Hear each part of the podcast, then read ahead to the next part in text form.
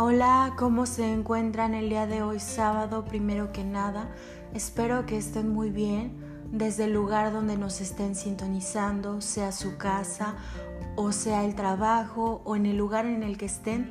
Realmente lo más importante es que estén bien y quiero agradecerles enormemente que puedan escuchar nuestro programa, que se den el tiempo de hacerlo. Muchísimas, muchísimas gracias en verdad. El día de hoy voy a hablarles un poquito acerca de la onda vaselina y su historia. Sin lugar a duda es una de las bandas más importantes de México y ha dejado mucho a este país. Entonces, por favor, acompáñenme a revisar la historia de la onda vaselina. El grupo La Onda Vaselina nació en el año 1988, en el momento en que la cantante y actriz mexicana, Julissa, decide realizar una obra de teatro de la película Grace Vaselina. Con esta misión mandó a llamar a un grupo de niños entre los que resaltan Ari Boroy, Oscar Echehuevel, Daniel Vázquez, Luis Carranza, Rodrigo Álvarez, Mariano Ochoa y Bárbara Macías. Todos ellos tenían una edad de 6 a 12 años. Ante ello, la productora decidió hacer un grupo musical infantil que posteriormente recibiría el nombre de La Onda Vaselina. El 30 de noviembre del año 1988, el grupo se presentó en el programa de Siempre en Domingo, en el cual el presentador de televisión en ese momento era Raúl Velasco. En sus tres primeros álbumes grabaron covers de canciones de los años 50 y 60, entre ellas las composiciones de Neil Sadaka, adaptadas al español por Julissa. Su primer disco titulado La Onda Vaselina fue lanzado al mercado en el año 1989, logrando vender más de 250 mil copias y del cual destacan canciones como Qué triste es el primer adiós, Qué buen reventón, Una chavita o Quiero salir de vacaciones. En este momento el grupo se conformaba por 10 integrantes. En el año 1992 la agrupación fue invitada a representar a México en la Expo Sevilla del año 1992. En ese preciso momento Daniel Vázquez dejó la agrupación y en su lugar ingresó Gonzalo Alba. En ese mismo año OV7 lanzó su tercer álbum de estudio con canciones como Tú serás mi baby, México a bailar, Azul, La llorona loca, Nací tarde para ti, Ya vas barra más. Durante este periodo se lanza un libro de la agrupación el cual fue editado en España. Para el año 1993 antes de la grabación de su cuarto disco, Gonzalo Alba Ariadna Martínez, Vargas y Rodrigo Álvarez dejaron la agrupación e ingresaron en cambio Alex Sirven, Liliana Ríos, además regresa Kalimba y Bárbara Macías. Con ellos se lanzó el nuevo álbum, La Banda del Rock, el cual vendió cerca de 300.000 copias, posicionando la agrupación como una de las más exitosas en español y en América Latina. Las canciones más destacadas de este álbum fueron Pónganse botas, Quítense tenis, El pachangón, La cucaracha y Tomás. Para el año 1990, Ana Borrás salió del grupo y Bárbara Macías ocupó su lugar.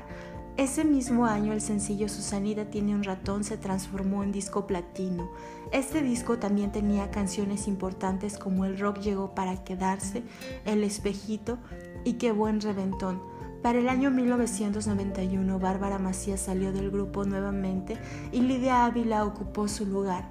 Tiempo después, el grupo presentó su segundo álbum, La Onda Vaselina 2.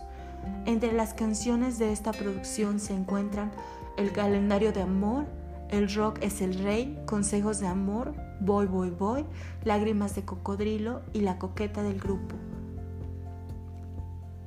1994 1994. Fue fueron los años de las producciones Dulces para ti, la banda rock y a ritmo de Los Ángeles. Es durante el año 1994 que Televisa los reúne dentro de su selecto grupo de artistas para ser parte del Festival de la Canción de Viña del Mar. Sin embargo, en este momento aún la agrupación no era muy conocida en Chile.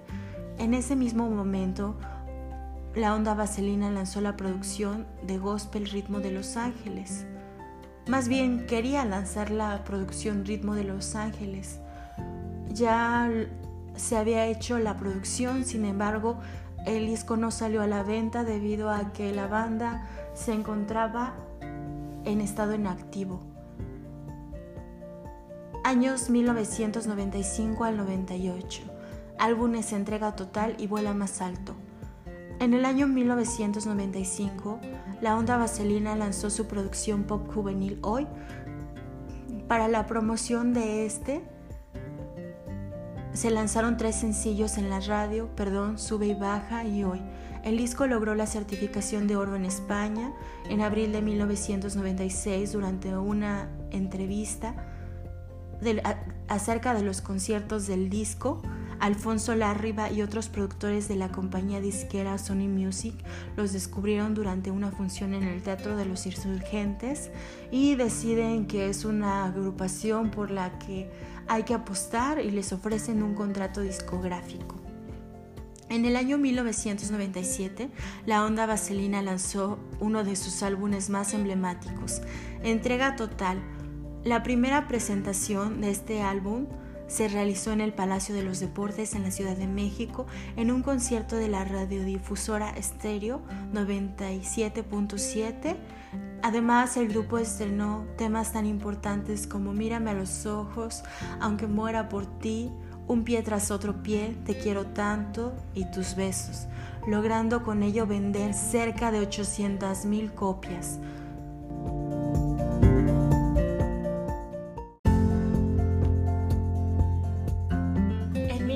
1998 se presentaron por primera vez en el Auditorio Nacional con tres conciertos con fechas llenas. A finales de este año lanzaron el álbum Vuela más alto con el que celebraron sus 10 años de carrera artística. De este álbum resaltan Vuela más alto, No es obsesión, Caleidoscopio y Desconéctate. 1999-2000 a finales de 1999, la onda vaselina abandonó los escenarios por problemas con su productora Julisa. En marzo del año 2000 regresaron a la escena musical con una imagen completamente renovada y con un nuevo nombre, OV7, las siglas de su nombre anterior junto con el número de integrantes. Debido a que existió un distanciamiento laboral con Julisa, se imposibilitaba hacer uso del nombre anterior Daniel Vázquez decide abandonar la agrupación pues se niega a continuar sin Julisa y con ello su lugar es ocupado por Kalimba Marichal. Datos relevantes de la onda vaselina. Los éxitos de la onda vaselina como Te quiero tanto, Mírame a los ojos, Enloquéceme, consolidaron a este grupo como uno de los favoritos por parte del público mexicano. Erika, Lidia, Oscar, Ari, Mariana y Daniel fueron las personas más conocidas del grupo al lado de Kalimba. En el año 2020, OV7 cumplió más de 30 años.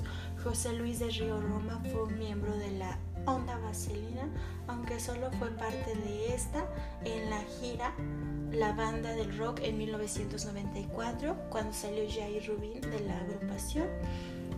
OV7 lanzó el disco Punto con sus canciones más exitosas y algunos temas inéditos, así como un documental que contaba la historia de la agrupación.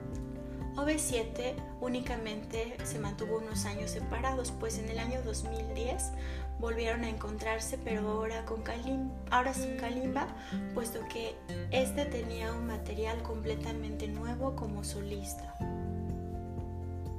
A partir de este momento se han mantenido vigentes los integrantes de OV7. OV7 ha buscado constantemente retomar su éxito, primero en unión con Cabal posteriormente con Jeans, Magneto, Mercurio, Calor y desacados en The 90 Pop Tour.